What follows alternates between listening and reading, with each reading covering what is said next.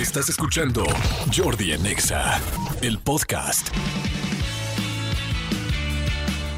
Señores, este, pues bueno, espero que estén muy bien. Eh, hoy 3 de marzo, además de ser cumpleaños de mi hermana, que le mando un gran, gran beso a mi querida Heidi, eh, Lionsgate está estrenando una serie, una serie muy, muy interesante eh, que se llama Nacho y tiene mucho que ver con, bueno, no mucho, sino todo que ver con Nacho Vidal. Pero para podernos explicar, contar y hablar de esta serie, de esta actuación y de este momento, está mi querido Martiño Rivas, actor español, por su segunda ocasión en México. Vino hace 20 años, recuerda Xochimilco, pero ahora está aquí y me da mucho gusto.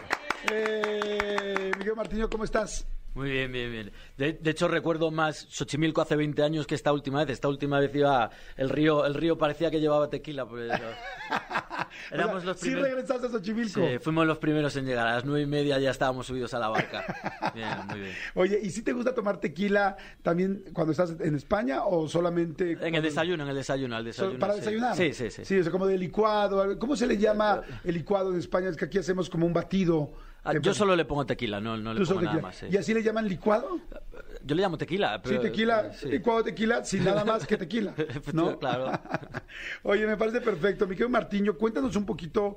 Eh, tengo entendido, yo no conocía la historia de Nacho Vidal pero sé que es una historia que tiene que ver mucho con, evidentemente, con la industria porno.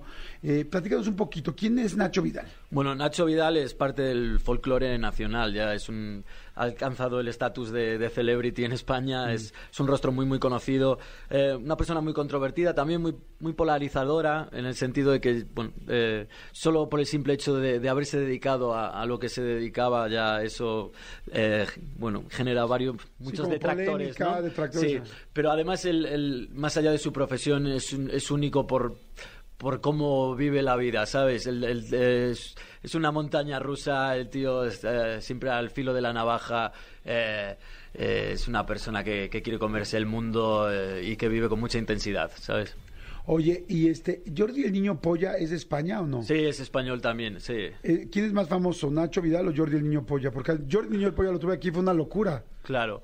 Eh ha cambiado mucho la industria. Ten en cuenta, cuando bueno, Nacho, en, en, su entrada en el mundo del entretenimiento para adultos es en la sala Bagdad. La sala Bagdad sigue existiendo todavía, eh, está en activo.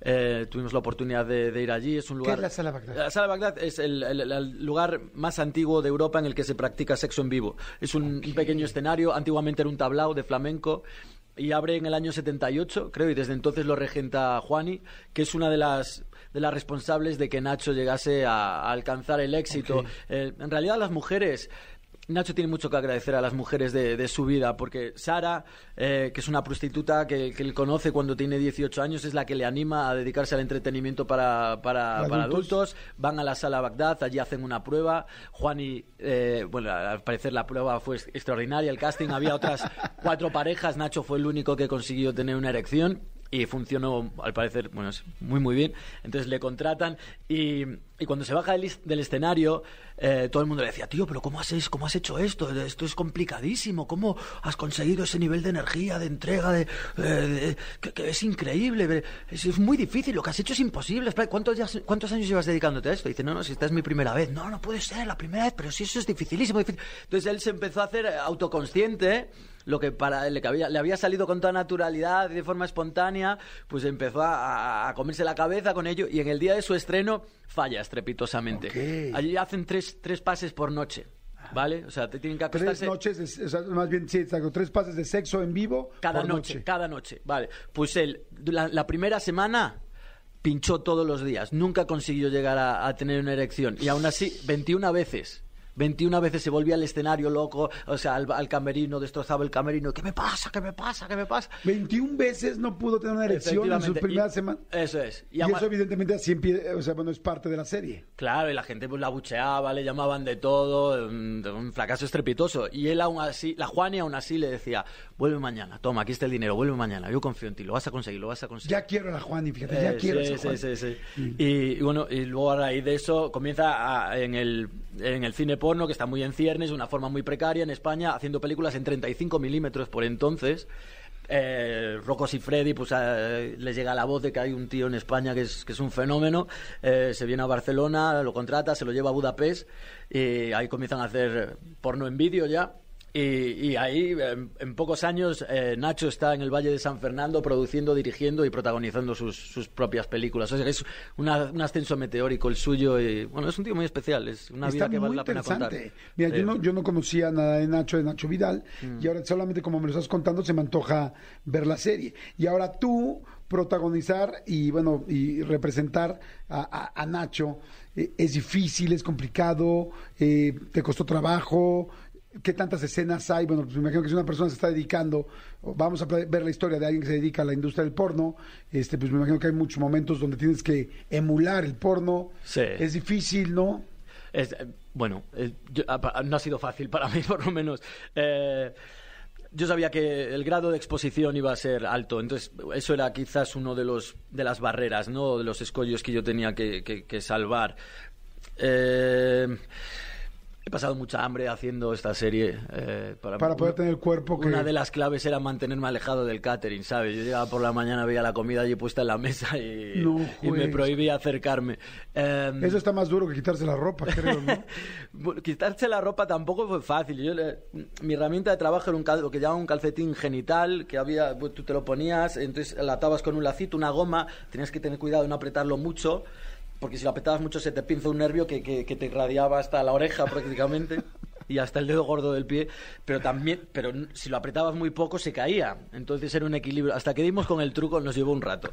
Y luego ponías una, una cinta de kinesotape, no sé si sabes lo, es lo que utilizan los fisioterapeutas, ¿sabes? Que son Ah, sí, eh, como vendas de colores, que- Sí. que se- porque el esparadrapo, al principio íbamos con esparadrapo, pero con el roce y el sudor se acababa cayendo siempre. Tenía su truco. Luego me echaban una spray para broncearme el culo para que no se notase la radia del, del, del bañador y, y- y así era mi día a día, tío. Yo me pasaba, todo el mundo estaba vestido y yo pasándome en bolas por, por el plato. bueno.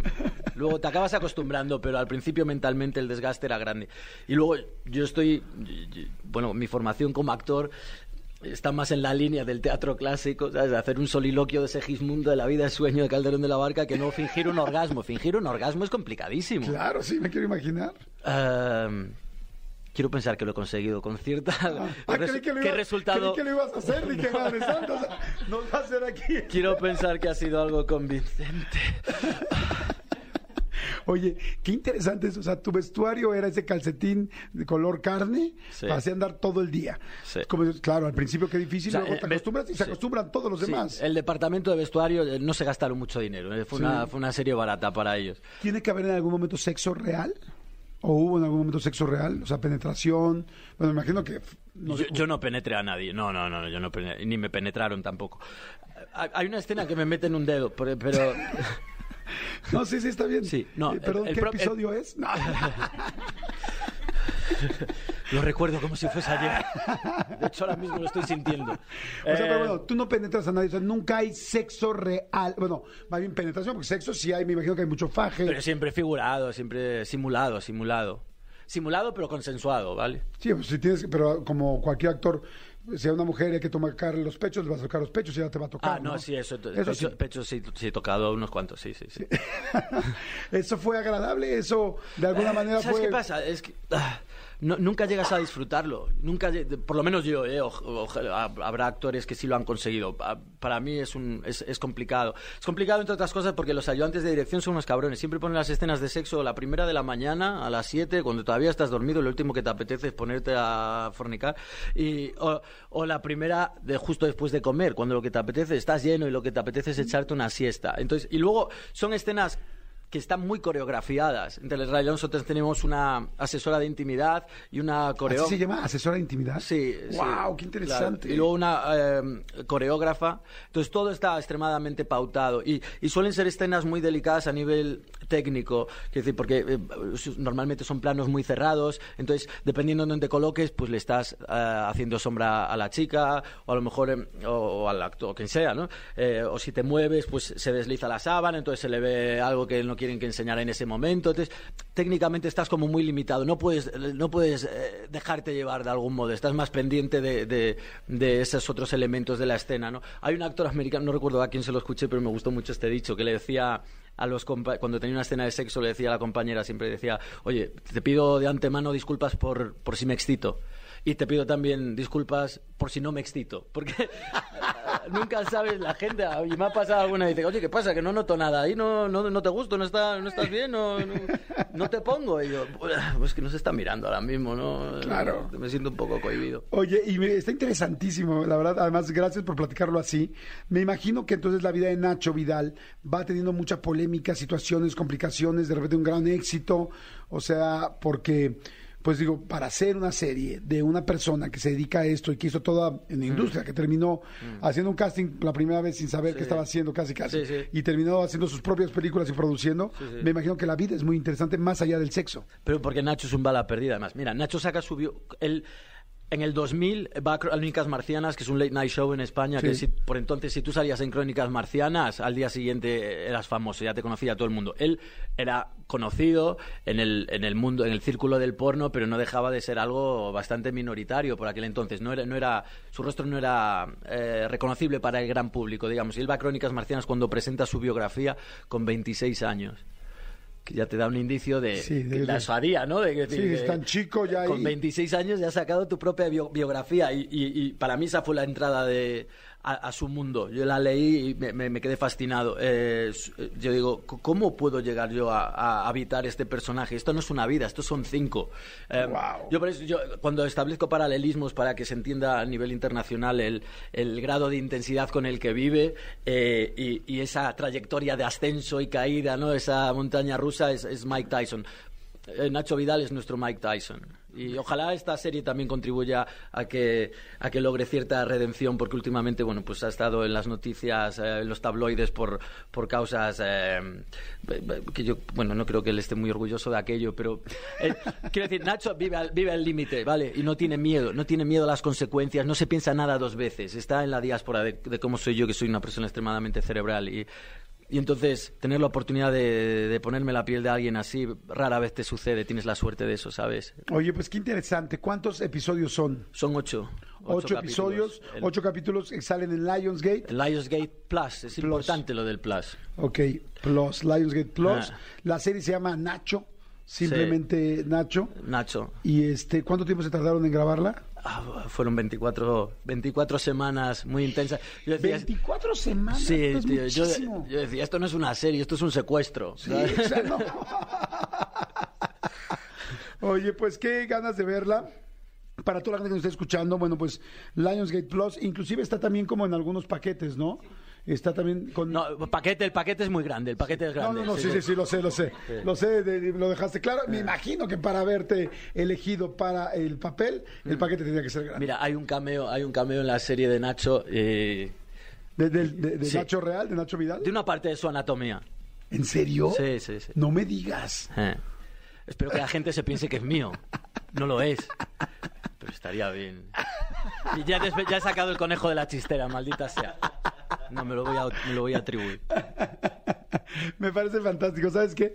No, no, no sabía de la serie, pero a partir de que sé y que además te conozco, la voy a ver muy feliz. ¿El paquete es en donde, mi O sea, Manuel es- Fernández? si tienes Disney Plus y y Star Plus, Puedes ver Lionsgate Plus. Ah, pues yo tengo. Yo también Disney tengo los Plus y dos. Star Plus. ¿Cuánto plus hay, verdad? Tanto plus, Sí. muy Hay bien. plus por todos lados. Hay plus por todos lados. Oye, pues fantástico. Muchas gracias, Miguel Martiño. Martiño Rivas, actor y protagonista de esta nueva serie, Nacho, eh, que se lanza hoy precisamente en Lionsgate Plus. Y pues véanlo, felicidades, que te vaya muy, muy bien. Felicidades por el esfuerzo de todo tipo, tanto del físico, el tiempo, el trabajo, un, una, una- una- perdón, un personaje, Mira. como dices tú, con tantas cosas que expresar. Una de las frases, eh, una de mis frases favoritas en la serie, Nacho, en un momento determinado le pide matrimonio a una persona y cuando le entrega el anillo le dice, no sabes la de mujeres que me he tenido que follar para comprarte este anillo.